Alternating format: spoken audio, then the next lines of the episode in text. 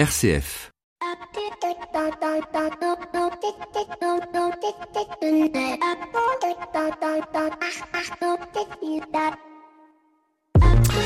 Bonjour à toutes et à tous. Peut-être avez-vous entendu ce matin ma chronique sur la marche des jeunes pour le climat, un mouvement qui prend sa source dans l'initiative d'une jeune suédoise, Greta Thunberg, qui a décidé, une fois par semaine, de faire la grève pour inciter une action politique et économique forte en faveur de la planète. Je me garderai donc bien de venir m'exprimer sur ce phénomène et sur cette jeune fille de 16 ans que certains tentent de brûler sur le bûcher médiatique, nous rappelant à quelques centaines d'années près le combat d'une autre jeune femme tout aussi convaincue et que les adultes n'écoutaient pas.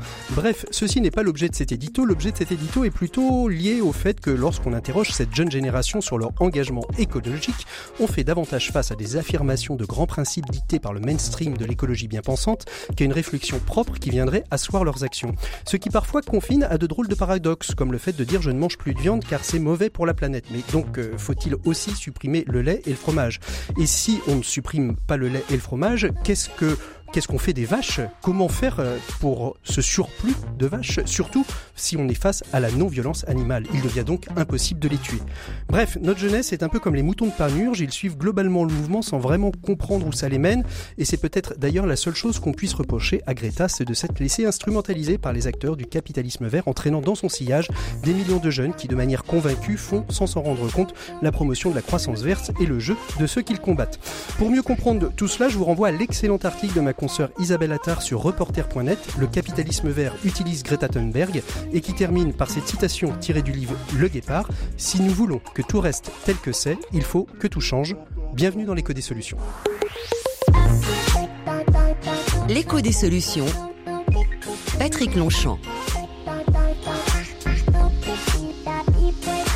Voilà, bonjour à toutes et à tous, bienvenue dans l'écho des solutions, une émission cette semaine consacrée à la finance et à la bourse en marge d'un salon grand public, l'Investir Day.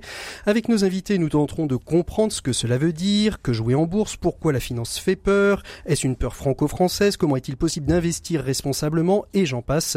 Un sujet très riche avec trois invités qui viennent de s'asseoir autour de cette table. D'ici quelques minutes, notre invité éco nous fera découvrir sa société, une société qui fait parler d'elle et qui vient d'être sélectionnée par l'indice Next 40. Il s'agit de Back Market. Quel enjeu, quelle réponse apporte cette entreprise au marché du reconditionnement?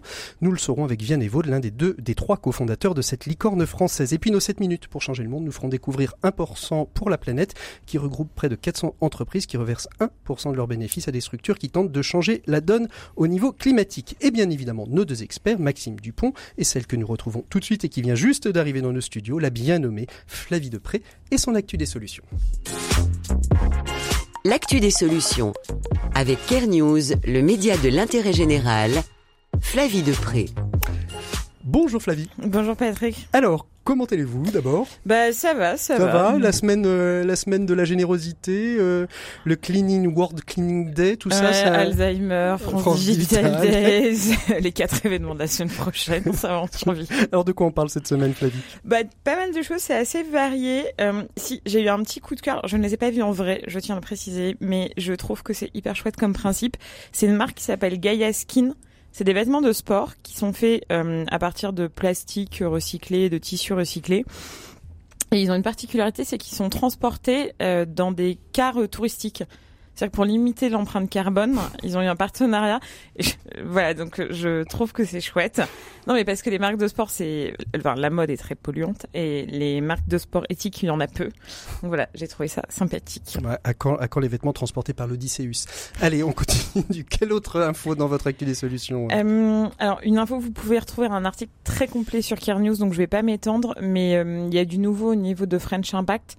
Ils ont réussi à assembler 15 euh, fonds d'investissement, donc ils ne mettent pas tout leur tout leur budget, mais ils ont enfin ils ont promis, ils se sont engagés à flécher 375 millions mhm. euh, sur de l'impact investing. Bah ça c'est une bonne nouvelle pour euh, cette nouvelle forme de finance. On en parlera peut-être un petit peu avec les invités de l'impact investing. Quel, quel, quel, enjeu pour justement les investisseurs en, en bourse dans, ces, dans les années qui viennent. Autre information? Oui, alors j'étais à France Digital Day et au-delà du fait que c'est assez marrant parce que ça se passe au musée euh, des Arts Forains, donc vous avez euh, plein de hipsters ou plein de financiers traditionnels au milieu de manège. Ça, ça, ça, vaut quand même son petit pesant de cacahuètes. Euh, il y avait une scène qui était dédiée à l'impact.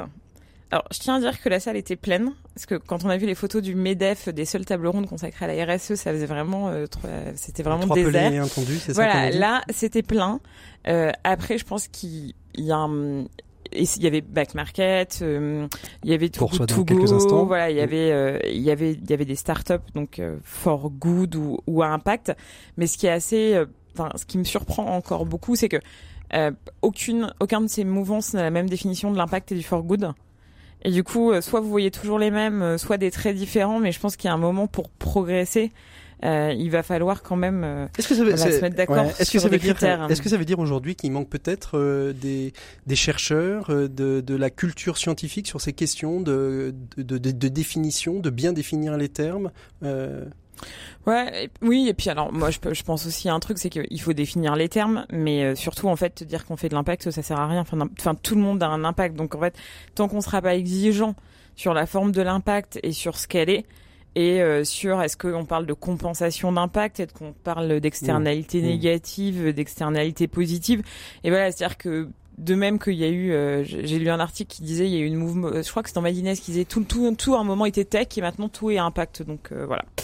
C'était c'était mon interrogation de voir cette salle pleine, certes, mais où bon, je me dis à chaque fois c'est différent selon les événements, donc. Un dernier petite chose ou c'était la dernière? Euh, Non, bah, on, se retrouve là. la semaine ah, prochaine. Mais si, juste ah, un C'est presque club la semaine prochaine, euh, Flavie. Ah oui, c'est vrai. Non, juste un petit mot. On a, j'ai sorti un nouvel épisode de Changer la norme et j'en parle parce que je pense que ça peut être vraiment utile à vos auditeurs qui sont souvent des, des chefs de PME. Mhm. Ça s'appelle, euh, c'est Samuel qui est cofondateur d'une boîte qui s'appelle France Barter. C'est du troc de services et de produits entre entreprises, mhm. mais c'est encadré par une plateforme. Il y a des échanges de factures, etc. Et du coup, lui il dit que de, c'est venu d'un constat de problème de trésorerie des boîtes et que là, ça soulage et j'ai pensé que c'était adapté à, eh ben, écoutez, Rendez-vous sur Changer la norme sur Care News euh, pour écouter euh, ce, ce nouveau podcast. Merci beaucoup Flavie. Il est temps pour nous de retrouver notre invité de cette semaine. Je vous l'ai annoncé dans le sommaire. Il s'agit de Vianney Vaud, un des trois cofondateurs de la start-up Back Market. Il va tout nous dire là-dessus. L'invité éco, Patrick Longchamp. Voilà, il est temps de retrouver Vianney Vaud, qui est notre invité éco de cette semaine. Vianney Vaud, bonjour. Bonjour. Merci beaucoup. Vous êtes cofondateur avec Thibaut Hugues de la Rose de Back Market. Back Market, euh, je pense que nos auditeurs ne peuvent pas l'avoir loupé puisque vous êtes présent sur tous les écrans publicitaires en ce moment. Back Market, c'est une entreprise qui a été créée il y a cinq ans et qui a pour vocation de reconditionner et de revendre les euh, produits électroniques. Quand j'ai dit ça, on a pitché un petit peu l'entreprise. Vous allez donc fêter euh, vos 5 ans, euh, ce qui est un, bel âge pour, pour une entreprise aujourd'hui, Vianney Vaud. Comment est née l'idée et comment a prédestiné la, la, création de, de Back Market? L'idée de Back Market, elle est, elle est née assez simplement d'un constat qui est... Euh, on est dans une industrie aujourd'hui des, des, appareils électriques et électroniques euh, euh, qui a été assez peu challengée euh, ces, ces, ces, dernières décennies. tout a été réinventé dans la manière dont on se transporte, dont on se nourrit, dont on utilise l'énergie, etc. Mais si vous regardez bien la catégorie des produits électriques et électroniques, bah, la manière dont ils sont fabriqués, distribués, utilisés, puis recyclés en bout de course, ça n'a pas vraiment été réinventé. Avec Back Market, on s'est dit qu'il était temps de créer une alternative de consommation à ces, à ces produits neufs. Et, et, du coup en fait de proposer des produits remis à neuf aux consommateurs au lieu de, de, de les, pro, de, les proposer sortis du mmh. Pour la petite histoire, euh, ça, ça naît comment l'idée euh, autour d'un verre ou est-ce que ça naît euh, d'une stratégie marketing que vous aviez avec un projet professionnel et, et, et de fortes aspirations à vouloir changer la donne sur ce marché? Alors, il faut boire des verres hein, pour donner vie à l'idée, ça c'est important.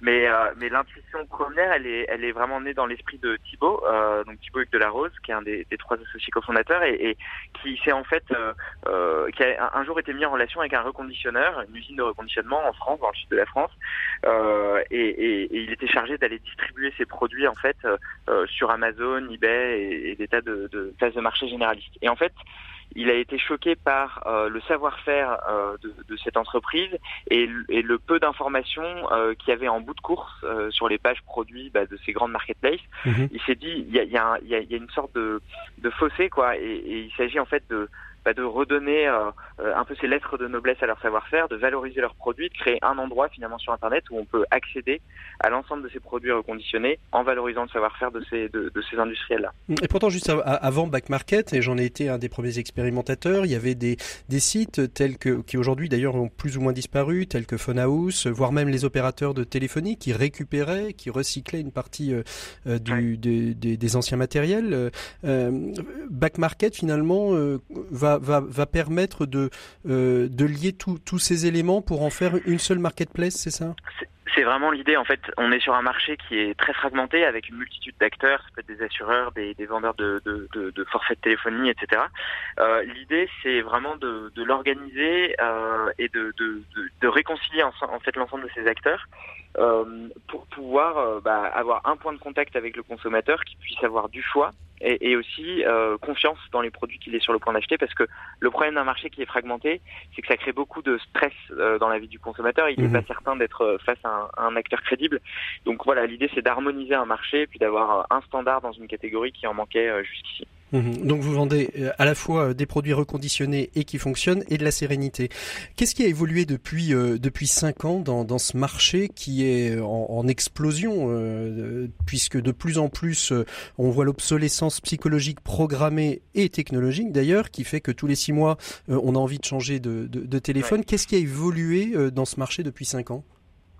Moi, je pense que l'élément le, le, plus spectaculaire, c'est la maturité des, des consommateurs. Euh, il, y y a, cinq ans, quand on pitchait euh, le reconditionné, euh, c'était, on avait vraiment l'impression d'être d'être un peu les pionniers. Alors certes, il y avait des, des, des consommateurs un peu plus avertis, mais c'est intéressant de voir que le sujet s'est quand même élargi, est devenu un sujet de grand public. C'est-à-dire que j'ai d'abord dû convaincre ma mère, mais maintenant je vois que les voisines de ma mère bah, sont moins réfractaires à l'idée d'acheter des produits remis à neuf.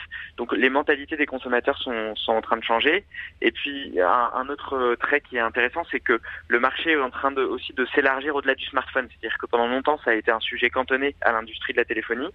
Euh, et de plus en plus, alors c'est un peu aussi sous l'effet d'un projet comme Back Market, mais on voit des gens opter pour euh, des euh, consoles de jeux remises à neuf, des écrans de télévision remis à neuf et ainsi de suite. Et ça, c'est quelque chose aussi qu'on trouve particulièrement intéressant dans l'évolution du marché. Mmh. Est-ce que Back Market, pour aller au-delà du, du, produit électronique, est-ce que par exemple tout ce qui va être lié à la mobilité, les vélos électriques, les scooters électriques, ou, ou peut-être même d'autres objets non électroniques et électriques pourraient se retrouver sur cette marketplace? C'est une très bonne question. En fait, je pense qu'on est légitime dès lors que on touche à des produits qui ont eu déjà une première vie, qui ont vécu une vie intérieure et qui ont besoin euh, d'un passage dans les mains d'un expert euh, pour être revalorisé aux, yeux du grand public. C'est-à-dire qu'un bouquin, je pense qu'on n'a pas vocation à, à, en vendre des, des, mhm. des livres reconditionnés, parce qu'il n'y a pas de stress en fait sur la question de la qualité. Par contre, tout ce qui est de la mécanique un peu de haute précision, euh, euh ou alors tout type de produit électrique et électronique a vocation, je pense, à être à être disponible sur la plateforme à terme. Mhm. La difficulté, finalement, c'est presque d'aller aujourd'hui trouver l'offre. C'est-à-dire que bah, des reconditionneurs en téléphonie, maintenant il y en a une, une, une palanquée. En revanche, c'est un peu plus compliqué sur de la trottinette ou du vélo électrique même si on essaye d'en brancher de plus en plus et on, a quelques modèles en stock sur la plateforme aujourd'hui. Back Market, de par son histoire, est, très, euh, centré hein, sur la question de la, de RSE, de la responsabilité sociale et environnementale. On peut imaginer des rapprochements avec des structures telles que euh, Envie, qui reconditionne des, machines à laver, qui va même aujourd'hui euh, sur les fauteuils pour personnes handicapées oui, bah c'est une évidence en fait euh, aussi parce que le marché historiquement, il s'est structuré beaucoup autour de des apps. Vous avez cité euh, mmh. Envie, les ateliers du bocage qui appartiennent au, même groupe également, euh, Ecoder. Enfin, je pourrais en citer euh, une, bonne, une bonne, absolument. Et, et, et, du coup, on est on est assez proche de ces structures. Après, la difficulté parfois, c'est de collaborer. Par exemple, je pense à Envie. ils ont des statuts d'association qui leur interdit souvent de, de, vendre sur des sur des places de marché. Mmh. donc, il y a une petite difficulté à à, gérer ici. Mais, euh, mais oui, il y, a, a, y a un marché. Nous, on est aussi sensible. En fait, l'idée, c'est d'aller vendre euh, le, meilleur rapport qualité-prix, mais si en plus de ça, on peut ajouter euh, une dimension éthique, de un peu de localisme ou de, de, type d'emploi aidé qui sont proposés par les reconditionneurs, c'est évidemment un plus pour nous. Allez, on va être un tout petit peu plus long que d'habitude, mais on va finalement faire une liaison avec nos invités qui sont en studio ce soir. Vous venez d'être référencé dans, dans un indice qui s'appelle le Next 40. Le Next 40, c'est l'équivalent du CAC 40 pour les, les startups française. C'est important pour une société comme Back Market d'être référencée. Qu'est-ce que ça va apporter aussi à Back Market que d'être référencé au Next 40 bah, déjà, ça vient cranter un, statut euh, dans, la tête des gens, euh, que ce soit des investisseurs, euh, des fournisseurs, des, marques avec lesquelles on pourrait potentiellement collaborer. Et, ça, finalement, c'est important parce que ça vient, ça, vient un peu confirmer le, le, le statut de back market qu'on a réussi à prendre sur les cinq dernières années. Et puis après, il y a des, aussi une dimension très pratique euh, derrière le, le, Next 40, euh, notamment le, le fait d'avoir euh, désormais un référent euh, du côté de, de, de, de, la, de la French Tech mhm. qui nous accompagnera sur, le, sur toutes les relations avec les administrations.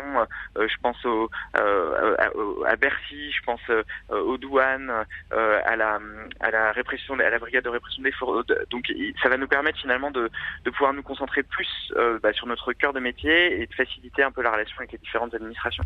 Et les investisseurs aussi. Il y, aurait une volonté, un souhait euh, à long terme, à moyen terme, à long terme peut-être, quelque part, d'ouvrir un petit peu le, capital à, la bourse et aux investisseurs euh, privés et individuels? La bourse, c'est encore trop tôt. C'est-à-dire que dans le parcours euh, classique d'une start-up, au début, on, fait appel à des, à des, à des venture capitalistes. Mhm. Euh, euh, et, et, on est encore dans cette, euh, dans cette phase-là. Euh, la bourse, ça interviendra plus tard quand on aura capacité à montrer un EBITDA positif, etc. On est encore dans une phase d'expansion. On a ouvert euh, dans, dans, dans, dans, cinq pays depuis la France, euh, et puis on va continuer de, de s'étendre à l'international. Euh, donc on est encore dans une phase où on est plus en tête à tête avec des fonds de, de venture capitalisme que, de, que, que, que, que des entrées en bourse mmh. euh, dans un horizon proche. Ma dernière question, Vianney de quand est-ce qu'on sait qu'on n'est plus une start-up?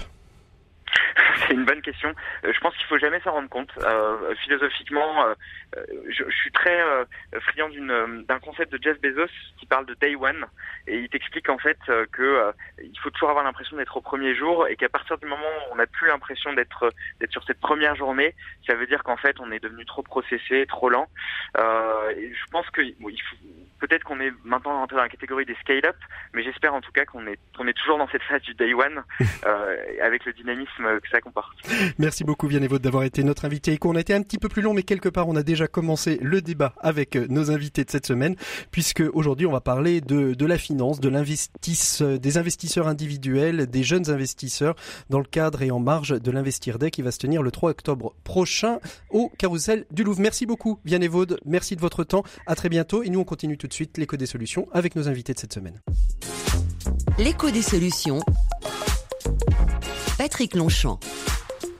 Voilà, il est temps d'ouvrir le dossier de cette semaine. Cette semaine, nous allons parler euh, de finances avec euh, trois invités qui sont autour de cette table. Je les salue un par un. Lucie Morlot, bonjour. Bonjour. Donc vous êtes responsable événementiel aux échos et en charge de l'Investir Day qui se tiendra le 3 octobre prochain au Carrousel du Louvre. Vous allez nous en dire plus d'ici quelques instants. Olivier Bossard, directeur du Master Finance à HEC, auteur d'une BD pédagogique et d'un ouvrage pédagogique autour euh, qui est en fait le numéro 0 de l'Argo Winch. Vous allez nous en parler aussi. Puis nous parler aussi du métier de la finance que vous enseignez euh, euh, à HEC. Et puis euh, Laurent Toutin, qui est responsable actionnariat individuel chez Total. Bonjour à tous les deux. Bonjour. Donc bon, on, va, on va commencer, on va rentrer vivement dans, dans, le vif du sujet. L'Investir Day, le 3 octobre prochain, Lucie Morlot, Carousel du Louvre. un événement assez original parce que finalement c'est peut-être la, la, première fois qu'il y a un salon qui est complètement dédié à la question de l'investissement. Hein, euh, au groupe Les Échos, vous avez beaucoup d'autres salons, euh, le FNAF euh, pour les associations et fondations, le salon du handicap d'achat responsable, le salon des entrepreneurs. Et là, vous dédiez un salon à l'investissement pour, pour quelles raisons aujourd'hui il y a un désengagement euh, des, du, du, grand public parce que les salons sont souvent grand public euh, pour, chez vous. Il y a un désinvestissement, un désengagement du grand public aux, questions euh, financières? Alors tout d'abord pour répondre à votre première question sur le fait que on a souhaité créer cet événement, ça répondait déjà à une volonté de notre part d'aller vraiment sur cette thématique de l'investissement individuel.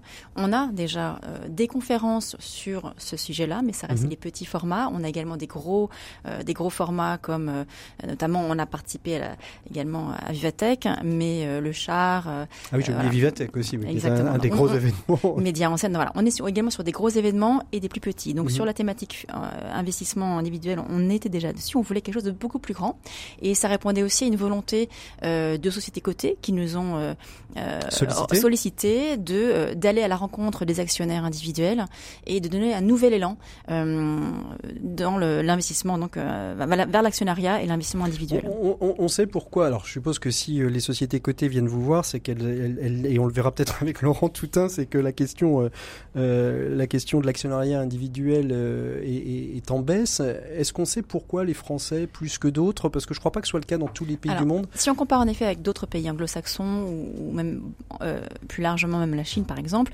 la France est assez frileuse en effet sur toutes les, sur toutes les questions d'investissement.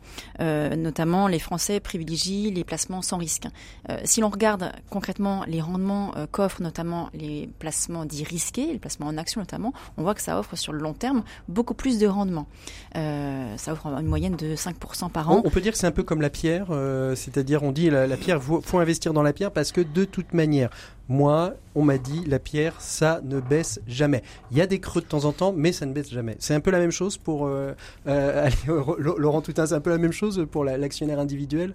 Pour l'actionnaire individuel, non, c'est pas tout à fait la même chose que l'investissement en, pierre, parce que vous avez quand même le risque, le risque existe. Parce qu'il y a eu des crises boursières. voilà, quand, vous faites un placement en bourse, vous avez toujours euh, nécessairement un risque.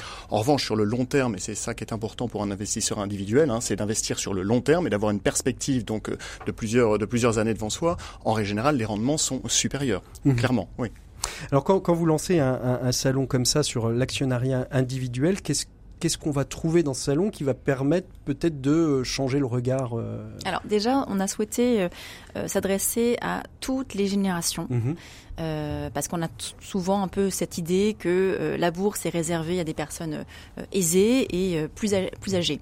Donc on a vraiment souhaité faire un, un programme euh, qui soit vraiment euh, toute génération confondue et également tout profil confondu, à la fois pour euh, des personnes qui n'y connaissent pas grand-chose, apporter vraiment de la pédagogie, et en même temps pour des personnes beaucoup plus aguerries. On a, on a par exemple une, une, thématique sur le court terme, ce qui va être mmh. beaucoup plus risqué. Mais notre, notre biais principal, c'est vraiment sur notamment la question de donner du sens à son investissement, à ses placements. Mmh. On voit que les plus jeunes générations, en tout cas les nouveaux actionnaires, les nouveaux actionnaires et nouveaux aussi investisseurs individuels, ont cette envie de d'avoir des placements euh, plus éthiques, plus responsables. On va vers l'épargne verte et la finance responsable, et c'est vraiment euh, ce vers quoi on avait envie d'aller euh, pour cette première édition. Olivier Bossard, vous êtes donc directeur du master finance à HEC.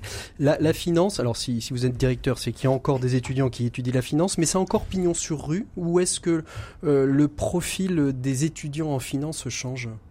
Alors il change parce que les métiers ont changé, surtout depuis la crise de 2008. On a mhm. eu plusieurs changements, notamment au niveau technologique, au niveau régulation. Les métiers se sont complexifiés. Maintenant, les métiers de trading euh, font appel à des compétences mathématiques et d'informatique beaucoup plus poussées. Également, les métiers ont changé d'employeurs. Mhm. les employeurs typiques de nos étudiants étaient d'habitude ce qu'on appelle les banques d'investissement, les grandes banques, Société Générale, BNP, Lazare, Rothschild. Et de plus en plus, on voit des, des employeurs qui sont dans ce qu'on appelle le buy side, à savoir des investisseurs institutionnels, des hedge funds, des fonds de pension, on voit aussi beaucoup plus d'intérêt de plus en plus, non seulement pour le côté, mais pour le non-côté, tout ce qu'on appelle le private equity dans le jargon. qu'est-ce qu'on appelle le, côté C'est ce qui est coté en bourse, le non-côté, c'est ce qui n'est pas, en fait, c'est ça? Tout à fait. D'accord. Le côté, c'est tout ce qui est coté en bourse, voilà. Mhm. Et le private equity qui attire beaucoup plus, justement, notamment en Europe, où on pense que, bon, avec les bourses qui ont du mal à décoller, alors qu'en aux États-Unis. C'est-à-dire que le, private equity, alors je, je, je, disais au début de cette émission que beaucoup de nos éditeurs étaient très très éloignés de ces questions de la finance. Le private equity, finalement, c'est c'est des marchés entre particuliers, mais hors du marché coté. C'est ça, en gros, euh, le, le, private equity, si on, on devait le C'est tout simplement des bourses qui ne sont pas cotées en bourse, euh, des sociétés qui, ne sont, pas, cotées en bourse. Cotées en bourse, voilà. Mais qui cherchent des investisseurs. Qui cherchent des investisseurs. C'est ça. Tout ce qui est également le, ce qu'on appelle le capital risk, le venture mm. capitalism, sont des domaines qui attirent de plus en plus euh, alors que l'épargnant en Europe, en France notamment, voit moins d'opportunités dans le marché coté. Mhm. Laurent Toutain, l'actionnaire individuel, alors vous êtes responsable de, l'actionnariat individuel donc euh, du groupe du groupe Total. C'est compliqué aujourd'hui d'animer cette communauté de l'actionnariat individuel. Comment comment on un on attire l'actionnaire individuel à prendre des parts du groupe Total? Et deuxièmement après comment on les rend euh, partie prenante finalement du groupe, hmm. alors que finalement elles ont une part infime de la totalité euh, de, la propriété bah, déjà, je, je, voudrais, euh, je, voudrais, simplement rappeler que l'actionnaire individuel, en fait, il investit tout simplement, il peut acheter une action. Donc, devenir un investisseur institutionnel et un actionnaire, c'est quand même très simple. C'est mhm. juste aller voir sa banque et lui dire, je veux acheter au moins une action d'une société. Donc, pas besoin, vous avez l'actionnaire individuel, c'est pas des, nécessairement des multimilliardaires. Je voudrais casser un peu cette, euh, cette image. Chez Total, 40 plus de 40% des actionnaires individuels possèdent moins de 100 actions. Donc, vous voyez, c'est un patrimoine financier d'environ 5000 euros. Donc, on parle pas, on est loin du on est loin des, milliardaires. Et, l'actionnariat individuel, c'est combien de pourcents euh, du groupe total Alors, Pour le groupe total, c'est à peu près 450 000 actionnaires individuels qui pèsent environ 8% du, du capital. Et à cela, vous rajoutez 5% d'actionnariat salarié donc qui sont aussi des individuels bien sûr. Donc vous avez à peu près 13% du capital de la société qui est détenu par des individuels. Euh, lorsque vous regardez la capitalisation boursière, ça fait quand même un petit un, matelas de 15 à 16 milliards d'euros d'investis par des particuliers dans l'entreprise. Et vous vous situez dans la moyenne, par exemple, des gros groupes, euh, des gros groupes français euh, qui, qui, ont de l'actionnariat, enfin comme tout groupe d'ailleurs, qui ont de l'actionnariat individuel? En tant qu'actionnariat individuel, oui, c'est à peu près dans les dans cette dans cette moyenne là. Ça, ça, ça va de, de 3% à 30 33% mmh. pour un tiers hein, pour, pour certaines sociétés du CAC 40 qui ont un actionnariat individuel très très important. Et donc cette communauté, elle s'anime. Bah, on a une, ce qu'on appelle chez nous hein, l'égalité de traitement des actionnaires, c'est-à-dire qu'on doit euh, apporter de l'information financière, notamment de la stratégie, des perspectives de la société, de la même manière à l'investisseur institutionnel qu'à l'investisseur euh, individuel. Donc ça passe par des réunions en province, par mmh. exemple. On fait de nombreuses réunions euh, en France, un peu partout, dans toutes les grandes villes de France, où on, on convie nos, bah, nos actionnaires et on leur dit exactement où en est l'entreprise, quelle est sa stratégie, où elle en est dans son cash flow. Et euh. on, adapte le discours en fonction parce que l'actionnaire individuel n'a pas forcément euh, la même compétence, la même culture euh, financière que l'investisseur institutionnel. D'abord, qui qui a des personnes qui sont spécialisées dans ce domaine-là. Est-ce qu'on adapte le discours pour qu'il soit compris et comment aussi on, on, entend et on met en, en mm-hmm. action dans l'entreprise finalement la remontée de ces petits 8-13% de l'actionnariat individuel qui pèse finalement 13%, mais oui, 13%, je rappelle, c'est 16 milliards d'euros. Hein, donc c'est pas si c'est pas si neutre que ça, même pour une entreprise très réparti, euh, très réparti. Donc finalement, le risque est complètement diffus autour des 450 000. Euh, euh, je pense qu'il y a une partie de pédagogie et on, en parlait il, y a, il, y a, quelques instants. La, la, finance en France, en règle générale, où l'économie n'est pas quelque chose qui est très enseigné. Alors je parle pas des élèves de, de Monsieur Bossard à HEC. Je parle en, en règle générale au lycée très souvent, vous, on va commencer à vous apprendre ce que c'est qu'un plan comptable avant de vous dire ce qu'est une entreprise quasiment. Donc, donc je confirme. Vous confirmez. Voilà. Donc, donc il y a, y a, une partie de pédagogie et je pense que finalement, euh, chez Total, on prend le parti d'utiliser quasiment les mêmes supports de communication que ceux qu'on utilise auprès des investisseurs mmh. institutionnels. En revanche, évidemment, euh, ça nécessite en termes de présentation de la pédagogie et globalement, je pense que nos actionnaires apprécient justement cette, bah, cette parfaite transparence mmh. euh, en termes de communication. Olivier Bossard, qu'est-ce qui, euh, qu'est-ce qui attire euh, les, les, étudiants à suivre un, un, un master de, de, de, de finance aujourd'hui? Alors, il y a plusieurs choses. Je dirais, essentiellement, c'est, c'est pas forcément l'attirance vers l'argent, c'est le challenge intellectuel. Il y a quand même beaucoup de problématiques au niveau modélisation. Euh, c'est un domaine quand même assez nouveau par rapport à la physique ou les mathématiques euh, pour lesquelles la théorie existe depuis des, des centenaires ou des mhm. millénaires. Et, et, la finance, le modèle d'option de Black-Scholes, c'était 1973, c'était hier. Mhm. Donc il y a, cet aspect de challenge intellectuel. Deuxièmement, il y a aussi l'intérêt d'être au cœur même, au cœur euh, de la centrale nucléaire des entreprises, puisque la finance, ben, c'est le, le, sang qui irrigue euh, les entreprises en termes de possibilités mhm. d'investissement, de, développement. C'est vraiment la dimension intellectuelle. Les, les, les, Jérôme Kerviel, euh, il y en a, en pas tant que ça finalement dans vos cours de, de, de finance. Alors, pour reprendre une image un peu oui. Alors justement, hein, c'est l'image qu'on essaie de casser justement en France. Il y a toujours cette image négative de, de la finance. Mhm. C'est Roland Laskin, euh, rédacteur en chef du Figaro Bourse, qui écrivait cet été. Voilà, il faut redonner envie aux Français d'aimer la bourse, mhm. justement. Mais au niveau des, des étudiants, je pense qu'il n'y a pas trop cette problématique. Lucie Morlot, vous voulez réagir? Parce que redonner l'envie, euh, c'est l'objectif de ce que vous voulez exactement. faire. Exactement. Non, mais c'est vrai, je réagis parce que vous parliez de Jérôme Kerviel et, et c'est exactement finalement ce que l'on entend un peu partout euh, lorsque l'on parle de bourse, de marché financier. On a un petit peu cette, cette image euh, assez, assez négative, un petit peu du, du trader. De, on a les, tous les films aussi qui vont euh, dans ce sens-là. Euh, alors, il faut bien comprendre une chose, c'est que d'abord, les investisseurs individuels, euh, on parle pas de, on parle pas en effet, comme vous disiez, des hedge funds, tout ça. On n'est pas du tout dans le même dans le même euh, même, domaine. Là. c'est pas du tout pareil.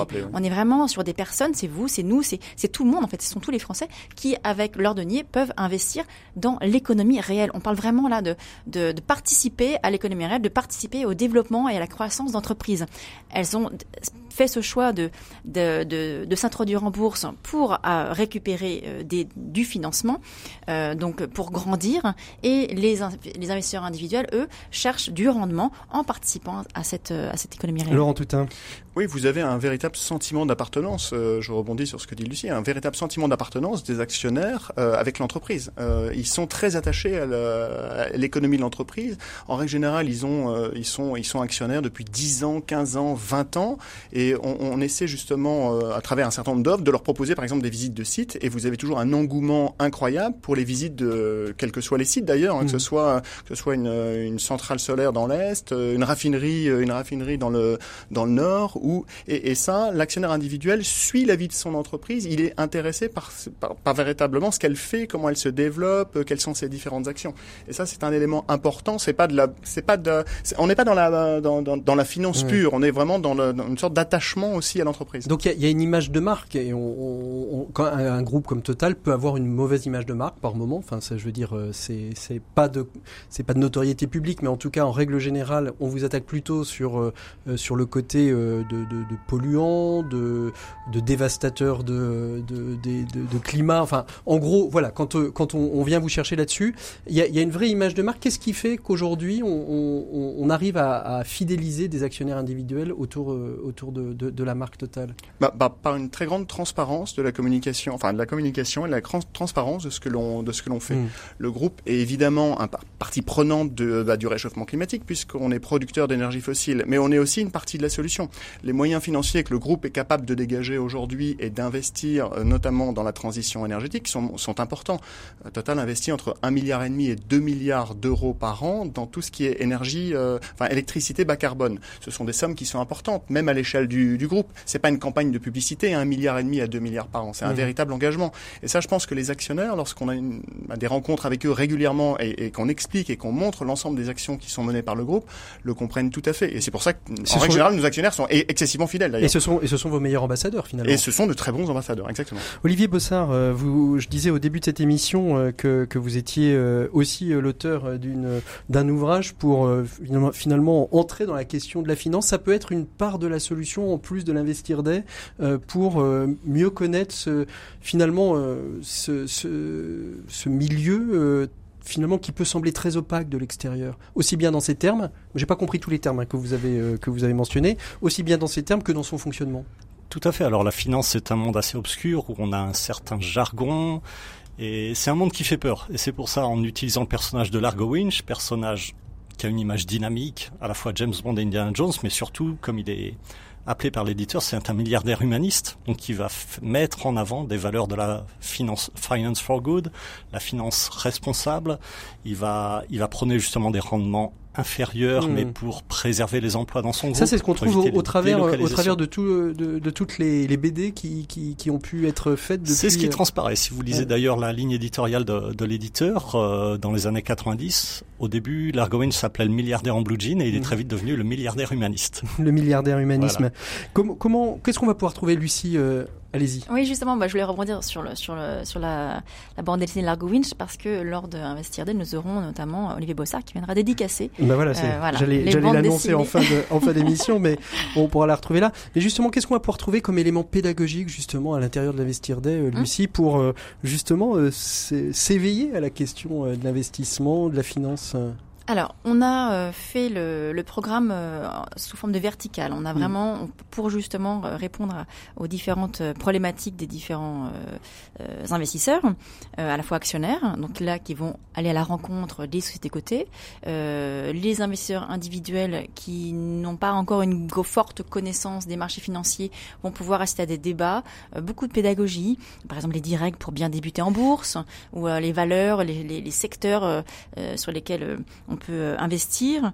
Beaucoup de conseils également, parce qu'on a, on a plusieurs rédactions. Donc, vous savez, le groupe Les Écoles Parisiens, c'est non seulement des médias très hmm. connotés finance avec investir très et boursier, très généraliste avec le Parisien qui justement est sur des questions beaucoup plus pratiques de consommateurs et les Échos sur vraiment la, la, le côté entreprise. Euh, on a aussi des, euh, des, verticales court terme, comme je vous le disais, notamment sur le, un peu de trading. Donc là, on est, loin de, le financement de l'économie réelle, mais euh, beaucoup plus dans l'instantané euh, pour des, investisseurs qui, souhaitent plus de risques et qui s'y connaissent un peu plus, mais aussi des questions patrimoniales. Euh, notamment, on va parler de pierre papier, on va parler de crowdfunding, de crypto-monnaie, on va parler de beaucoup de choses comme ça. et tout ce qui est long terme, voilà, parce que comme on le disait en, en introduction, les rendements sur les marchés actions offrent vraiment un rendement plus intéressant que les placements dits sans risque, euh, en tout cas euh, de, sur le long terme. Donc voilà, on souhaitait aussi euh, aborder cette question-là. Et pour terminer, la question de la finance responsable avec tout ce qui est ISR. Eh ben justement, vous, vous me faites la liaison avec la, deuxième partie sur laquelle je voulais intervenir. Justement, aujourd'hui, quelle place a l'ISR dans, dans la part de, de, de l'actionnariat? C'est un passage obligé, c'est une, c'est une mode et il y en aura une autre qui, qui viendra après? Olivier Alors, je pense que c'est beaucoup plus qu'une mode. Ça vient depuis les investisseurs et les banques également. Euh, on n'est plus à la recherche du rendement maximum et les investisseurs vont venir voir les banques et dire voilà, c'est pas forcément du 8% de rendement que je demande. Je vais me contenter d'un 4%. De toute façon, les taux sont quasiment à zéro. Mais je veux investir dans des sociétés qui ont un impact euh, sociétal, un impact euh, sur la environnemental d'un point de vue aussi bien de, de l'éthique que de la gouvernance. Et donc de plus en plus, c'est bien plus qu'une mode, c'est vraiment une tendance qu'on voit au niveau des recruteurs de nos étudiants, au niveau même de la demande de nos étudiants qui nous demandent en amont, avant de, candidater au master, est-ce que vous avez justement des cours, des électifs dans ce domaine-là? Est-ce qu'aujourd'hui on peut, on, peut se dire qu'il y a une mutation du monde de la finance qui était plutôt très court-termiste et qui va plutôt euh, aujourd'hui allonger son temps d'action et finalement d'être plus long-termiste?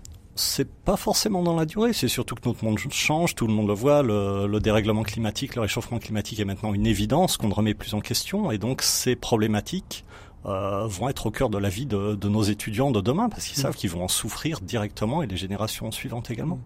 Euh, Laurent Toutin, les, les, actionnaires individuels viennent vous voir sur cette question du sens, euh, de l'impact que, que, ça va pouvoir avoir, leur investissement auprès de Total. On en a un petit peu parlé tout à l'heure, mais ils viennent vous le, dire directement. Oui, ils sont, ils sont très intéressés parce que justement, ils veulent comprendre et savoir comment Total accompagne cette transition énergétique.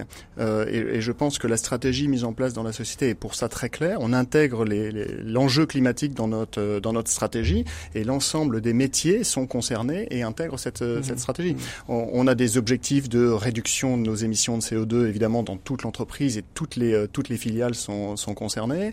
Euh, notre mix, le mix énergétique des produits que nous vendons à nos euh, à nos à nos clients là pour mhm. le coup est en train d'également évoluer. On a des objectifs à 2040 où on aura entre 15 et 20% du mix énergétique des produits vendus par Total qui seront de l'électricité bas carbone. On est aujourd'hui à 50-50 en termes de production de gaz par rapport à la production de pétrole, c'est-à-dire qu'on est en train de passer de, de plus de production de gaz. Hein. On était avant tout pétrolier, on devient de plus en plus gazier. Et euh, n'oubliez pas que le gaz émet deux fois moins d'émissions de CO2 que du charbon lorsque vous faites de la production électrique. Et donc aujourd'hui, vous avez une demande de plus en plus importante vers cette, euh, bah, vers cette énergie. Euh, on n'a pas de baguette magique, mais du jour au lendemain, aujourd'hui, sur la planète, on remplacerait l'ensemble des centrales à l'ensemble des centrales à charbon par les centrales à gaz. On serait déjà aux 2 degrés et au terme de réchauffement climatique. On serait déjà à l'objectif. Donc évidemment, c'est pas possible. Il suffit pas de claquer dans les mains. Mhm. Mais en tout cas, oui, le groupe est engagé dans cette transition. Aujourd'hui, on, on, dit euh, que finalement le, le, monde euh, tel qu'on l'a connu avec euh, l'OPEP, avec la, toute-puissance du pétrole est plutôt en train de, diminuer au profit de, d'émergence de, nouveaux territoires. Et on l'a, vu nous dans l'émission l'année dernière, la semaine dernière, on a fait une émission autour des métaux rares et qui est une vraie guerre à enjeu géopolitique. Est-ce que ça veut dire aussi qu'un groupe comme, Total doit envisager sur le long terme de d'autres stratégies avec une diminution de plus en plus forte peut-être de l'enjeu du pétrole sur l'énergie globale de la planète? Bah, Je viens de vous dire, déjà, on passe de plus en plus vers le gaz, puis on investit dans l'électricité bas carbone, et ça, ça passe à partir d'une électricité produite à partir de gaz, mais aussi de renouvelables. Et le mmh. renouvelable, c'est le solaire et l'éolien. Mmh. Euh, Total, dès 2011, a racheté une très grosse société américaine, SunPower, qui fait des panneaux solaires et qui est un des leaders mondiaux. Donc il y a une, cette transition, elle est, euh, elle est véritablement engagée. Mmh. Olivier Bossard, comment euh, aujourd'hui des jeunes qui s'intéressent à la finance, comment dans un parcours de jeunes qui s'intéressent à la finance, on intègre la notion du sens et de l'impact et du développement durable alors justement, ça intervient, bon, pas forcément dans les cours fondamentaux, mais beaucoup de cours électifs qui sont basés sur ce domaine-là. On a également des certificats, des, formations complémentaires dans ce domaine-là. Et comme je vous le disais, c'est une problématique recherchée, euh, pour laquelle une expertise est recherchée par mmh. les, entreprises qui recrutent nos, nos jeunes étudiants.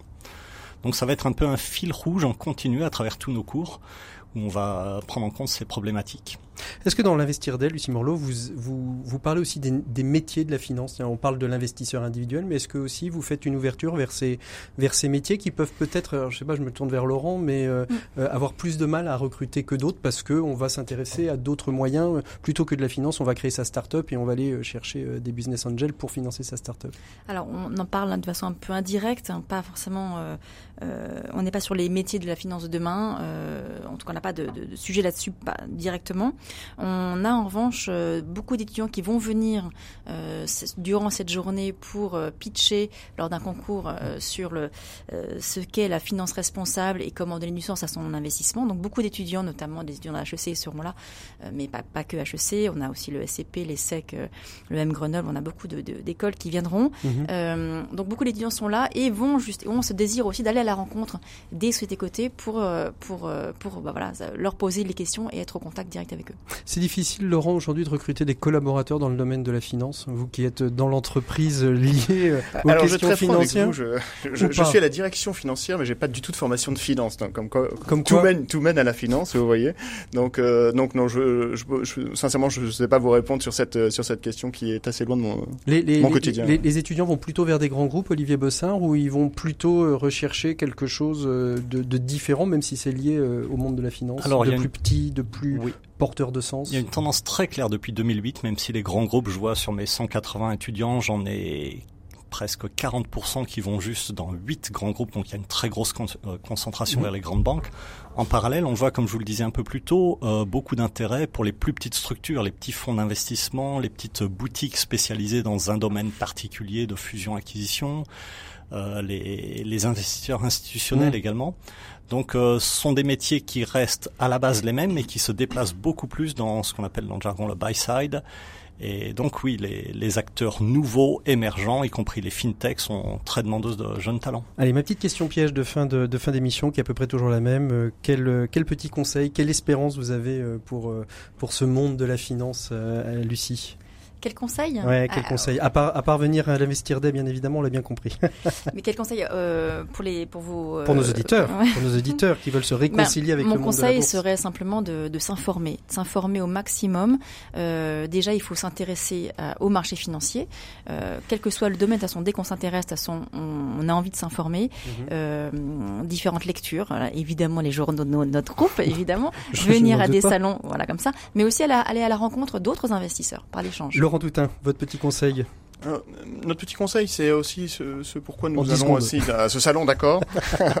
euh, c'est, c'est, je, je, pense qu'on a un actionnariat qui est un actionnariat qui a un peu plus de 60 ans aujourd'hui en, en, moyenne, et je pense que c'est important de rajeunir cet actionnariat, de l'intéresser, enfin d'intéresser mmh. les plus jeunes à l'économie, à l'économie réelle, à l'économie d'aujourd'hui. Pour conclure avec vous, Olivier Bossard. Et moi, je dirais tout simplement, faites-vous plaisir aussi bien en termes de carrière que de placement. Et Laurent le rappelait tout à l'heure, investissez dans des valeurs qui vous plaisent, dans des valeurs que vous comprenez. C'est ce que disait Warren Buffett lui-même. Merci à tous les trois. On vous retrouve donc le 3 octobre au Carrousel du Louvre hein, pour l'Investir Day. Merci à vous Olivier Bossard. On vous dédicacerait euh, votre BD Largo Winch. Tout de suite, on retrouve euh, Maxime Dupont qui, pour rester dans le thème, nous parle des facteurs de succès d'une start-up. L'écho des solutions, les experts. Voilà, il est temps de retrouver Maxime Dupont et sa chronique expert. Et aujourd'hui, Maxime, vous vous intéressez aux facteurs de succès des startups. Oui, Patrick, vous le savez, il est toujours sain de déconstruire certains mythes, en particulier ceux qui sont liés au monde de l'entrepreneuriat et des startups. L'un de ces mythes dit que l'idée compte plus que tout. c'est pourquoi tant de jeunes entrepreneurs cherchent la bonne idée, celle qui leur apportera le succès, la renommée et accessoirement la fortune. Des idées qu'ils ont certainement trouvées sous la douche, comme vous nous l'avez expliqué la semaine dernière. Alors j'imagine que ça n'est donc pas l'idée qui est le facteur le plus important. Absolument. Et pour montrer cela, Bill Gross, qui est un serial entrepreneur qui a créé plus de 100 startups, a passé au crible 200 entreprises pour comprendre ce qui comptait le plus. Et les résultats de son étude sont très intéressants. Il a regardé les cinq éléments essentiels qui peuvent mener au succès en analysant leur influence singulière relative. Alors, quels sont donc ces différents facteurs de succès possibles, Maxime? Eh bien, l'idée d'abord, nous en avons déjà parlé, mais aussi l'équipe, les gens qui composent la start-up, qui exécutent ses opérations et lui confèrent sa valeur. Troisième élément, le business model, c'est-à-dire la manière dont l'entreprise va gagner de l'argent, s'assurer croissance et pérennité. Quatrième facteur à regarder, le financement, ses montants, sa capacité à permettre le développement de l'activité. Et enfin, le timing, c'est-à-dire le moment du lancement de la start-up et sa juste adéquation aux besoins des consommateurs. Et donc, euh, quels sont les facteurs qui expliquent le succès parmi ces cinq-là? Eh bien, Patrick, cela est sans doute un peu contre-intuitif, mais le premier facteur qui explique le succès ou l'échec d'une aventure entrepreneuriale n'est ni l'idée, ni l'équipe qui la porte, ni le financement qui la soutient, ni le business model qui la pérennise, mais le timing. Oui, le timing qui représente 42% du succès, devant l'équipe 32%, l'idée seulement 28%, le business model 24% et enfin le financement 14%. Qu'est-ce que ça signifie dans tout ça? Eh c'est deux enseignements qui sont autant de conseils aux, jeunes entrepreneurs. D'abord, et cela est une nouvelle illustration de la base absolue du succès, observer, connaître, écouter les consommateurs pour savoir précisément si le timing de l'innovation proposée est le bon, si le marché est prêt, si les conditions sont réunies, si les planètes sont alignées. Et cela se travaille et se prépare. Et puis ensuite, une petite leçon d'humilité il y a là une part de chance. Dans le cas d'Airbnb et de Uber, par exemple, le fait que de nombreux foyers américains cherchaient des revenus supplémentaires au moment de la création de ces deux startups qui ont révolutionné le monde chacune à sa façon, a joué un rôle inattendu mais immense dans le succès que l'on connaît. Bon alors, en conclusion, Maxime, qu'est-ce qu'on peut dire? Eh bien Patrick, pour tous les entrepreneurs qui nous écoutent, voici la recette du succès. Une bonne idée, une belle équipe, un business model solide, un financement approprié, mais surtout, surtout, le juste timing de lancement de votre activité. Et pour cela, pas de secret, L'obsession pour votre consommateur et ses besoins doit être votre mantra. Merci beaucoup Maxime. On se retrouve bien évidemment la semaine prochaine pour une nouvelle chronique expert et nous, on poursuit notre écho des solutions de cette semaine. L'écho des solutions. Patrick Longchamp. Voilà, il est temps de retrouver, merci Maxime, hein. il est temps de retrouver notre invité des 7 minutes pour changer le monde. On se retrouve pas la semaine prochaine avec Maxime puisque c'est Presse Club. Et là, nous retrouvons euh, tout de suite la directrice euh, France de 1% pour la planète. C'est les 7 minutes pour changer le monde dans l'écho des solutions. 7 minutes pour changer le monde, l'écho des solutions. Voilà, 7 minutes pour changer le monde dans l'éco des solutions. Je reçois Isabelle Susini, qui est directrice de 1% pour la planète, ou 1% pour la planète, suivant que nous sommes francophones ou anglophones. Isabelle Susini, bonjour. Oui, bonjour Patrick Manchon. Merci beaucoup donc d'être euh, avec nous euh, dans ces 7 minutes pour changer le monde. 1% pour la planète, qu'est-ce que c'est exactement Isabelle Susini? Alors, One Person for the Planet, c'est une organisation à but non lucratif qui a été créée euh, aux États-Unis en 2002 et qui, en fait, essaye de convaincre les entreprises d'être philanthropes à hauteur d'un pour cent de leur chiffre d'affaires. Alors 1% du, du chiffre d'affaires qui va être donné à, qui, euh, distribué à qui, euh, comment va-t-il être collecté? Alors, le, 1% du chiffre d'affaires, il est destiné à la cause environnementale, donc aux associations de protection de l'environnement, parce que euh, aujourd'hui, il faut savoir que l'environnement est très peu financé et très peu soutenu par la philanthropie. C'est uniquement entre 3 et 7% des sommes de la philanthropie qui sont dirigées vers la protection de l'environnement, ce qui est mmh. évidemment trop peu. Donc, nous, on se concentre euh, spécifiquement sur l'augmentation des sommes versées à la protection de l'environnement. Donc, ces 1% du chiffre d'affaires sont versés à des associations de protection de l'environnement basées en France et ailleurs. Alors, comment elles sont sourcées, euh, ces, associations? Parce que je suppose qu'il y a il y a pas, on, distribue pas comme ça. Il y a, peut-être des appels à projets. Les, les, associations viennent peut-être frapper à votre porte. comment ça se passe justement le sourcing de ces, ces associations bénéficiaires de, de, de ce fonds de One Person for the Planet?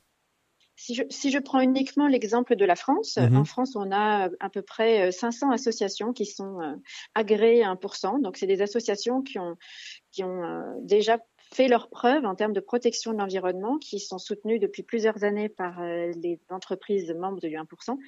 il y en a d'autres qui peuvent rentrer dans le, réseau. Et puis, en particulier, on leur propose de répondre à un appel à projet annuel pour faire une sorte d'entonnoir et présélectionner les meilleurs projets de protection de l'environnement. Mmh Alors, le 1er de octobre prochain, là, vous vous, vous, réunissez euh, à Paris euh, avec un certain nombre d'associations. C'est pas un événement grand public, hein, c'est un événement qui est lié euh, à votre activité. C'est fréquent que vous réunissiez à la fois les porteurs de projets et les entreprises engagées à One Person for the Planet? Alors, c'est un événement qu'on organise tous les ans, depuis c'est la quatrième année. Donc, vraiment, notre rôle au 1% pour la planète, c'est de, de, justement faire ce lien, cette passerelle entre les entrepreneurs et les associations récipiendaires, enfin les porteurs de mhm. projets, les porteurs de solutions. Euh, donc on l'organise tous les ans cet événement et puis et même on essaie de le reproduire. C'est pas donc il, se passe à Paris, mais on essaie de le reproduire en province aussi souvent ou en région? possible en province, exactement mhm. à, plus petite échelle, en faisant se rencontrer encore une fois ceux qui peuvent euh, financer euh, des projets, euh, environnementaux. C'est ça un petit peu peut-être l'originalité, parce que des, des, structures qui récupèrent un pourcentage de d'argent euh, pour telle ou telle cause, il y en a, il y en a, il y en a beaucoup. C'est peut-être ça l'originalité de One Percent for the Planet, c'est qu'à un moment donné, euh, les entrepreneurs philanthropes rencontrent ceux qui mettent en œuvre leur philanthropie au quotidien. Oui, je crois que l'originalité, effectivement, c'est que on essaie de faire en sorte que des, des êtres humains se rencontrent. Ça peut paraître euh, assez basique, mais en fait, c'est ce que tout le monde recherche, euh, mmh. les entrepreneurs comme les associations. Plutôt que de recevoir un énième dossier euh, par courrier ou par email assez déshumanisé, ce qui fonctionne le mieux, ce sont des rencontres humaines et ce sont des coups de cœur entre des personnes qui peuvent soutenir des projets et des porteurs de projets. Mmh. Alors dans les projets, j'ai vu rapidement en préparant notre échange qu'il y avait Mini Big Forest qu'on a reçu d'ailleurs dans nos 7 minutes pour changer le monde et d'autres hein, comme reporter d'espoir qui va lancer sa, sa, France des solutions. La, la, la question que je me pose, comment aujourd'hui pouvez-vous expliquer que on parle autant de, de, la question environnementale euh, qui est mise sur le devant de la scène par Greta Thunberg essentiellement, et qui appelle les jeunes à aller manifester pour le climat, et qui est des sommes aussi peu euh, conséquentes euh, qui soient euh, versées pour aider à développer des solutions qui viennent régler ou du moins tenter d'aménuiser la, la, problématique climatique et l'environnement et les questions environnementales. Bah, c'est une très bonne question. C'est vrai qu'on le constate tous les jours. Il y a vraiment une grosse différence entre l'espace médiatique de la thématique environnementale et euh, la réalité sur le terrain, sur les financements. Comme, euh, comme on dit souvent, les, mmh. malheureusement, c'est le parent pauvre, l'environnement, c'est le parent pauvre de la philanthropie, c'est 3 à 7 des sommes annuelles. Euh, donc, c'est, je pense que c'est dû à une, pour le moment encore à une grosse inertie. nous, on voit quand même qu'il y a un, un intérêt croissant, ne serait-ce que parce qu'on a, a, de plus en plus de demandes d'entrepreneurs qui veulent rejoindre le 1%. Donc, ça, ça, ça signifie bien qu'il y a un souhait de contribuer, de faire partie de ces solutions en, étant philanthrope. Euh, mais il faut clairement qu'on accélère parce que c'est pas du tout à la hauteur de, l'enjeu. Mmh. Alors avant qu'on ne se quitte, comment on fait pour vous rejoindre? Je, Aujourd'hui, un entrepreneur nous écoute, il se dit tiens, ben moi ça, ça m'intéresse. On fait comment pour vous rejoindre? C'est très simple. On va sur euh, le site euh, onepercentfortheplanet.fr euh, et il y a tout est expliqué. Il y a même un onglet euh, devenir membre spécifique, et puis, spécifique. Et puis euh, l'entrepreneur remplit, euh, répond à quelques questions qui nous permettent de prendre contact avec lui, de tout lui expliquer. Mhm. C'est très simple. L'engagement le plus important, c'est d'être, de, de, se dire, je veux donner 1% de mon chiffre d'affaires à, la protection de l'environnement. À partir du moment où il est adhérent, donc il y a des événements comme celui qui vont se passer le 1er octobre. comment le, le, le, rapidement là pour terminer, comment le l'entrepreneur est tenu au courant au fil de l'année Il ne fait pas que verser sa somme et venir à deux événements par an, je suppose. On essaye de l'inviter à un certain nombre d'événements qui se passent toute l'année, puis de, à, faire en sorte que les entrepreneurs se rencontrent aussi entre entrepreneurs pour essayer de, mmh. trouver des solutions en commun. On, est une toute petite équipe, donc on peut mmh. pas avoir euh, démultiplier les actions. voilà. mais euh, mais c'est principalement par les réseaux sociaux, par notre site internet, par des newsletters euh, qu'on tient tout le monde au courant. Combien d'entrepreneurs aujourd'hui en France? 330. 330. Alors on, on, essaye de viser à base des 350, 400 pour la fin de l'année? Plus peut-être? Non, non, oui, je dirais, si, si, on continue la tendance qui était de doubler tous les ans, on devrait atteindre 400 membres. C'est un peu ambitieux avant la fin de l'année, mais euh, c'est faisable. Eh bien, vous avez bien raison. Merci beaucoup Isabelle Suzini d'avoir été notre invitée de ces 7 minutes pour changer le monde. Nous, on continue tout de suite notre émission. Merci, à très bientôt. Au revoir. Merci beaucoup. L'écho des solutions. Patrick Longchamp. Voilà, merci donc à tous nos invités d'avoir été euh, dans cet écho des solutions, back market, les acteurs de la finance, 1% pour The Planet. Nous on se retrouve la semaine prochaine. Ce sera le retour des journalistes du Presse Club des solutions. On reviendra sur l'actualité qui a fait ce mois. D'ici là, vous pouvez nous retrouver sur toutes les plateformes de podcast, rcf.fr bien évidemment, mais aussi toutes les autres plateformes. Allez, je les cite, Spotify, Deezer, TuneIn, euh, iTunes et j'en passe. Abonnez-vous, partagez autour de vous cette car je vous le rappelle, tous les lundis matins dans la chronique sur les objectifs du développement durable, à tous, on peut tout. Bonne écoute des programmes de RCF, rendez-vous la semaine prochaine, à bientôt, au revoir.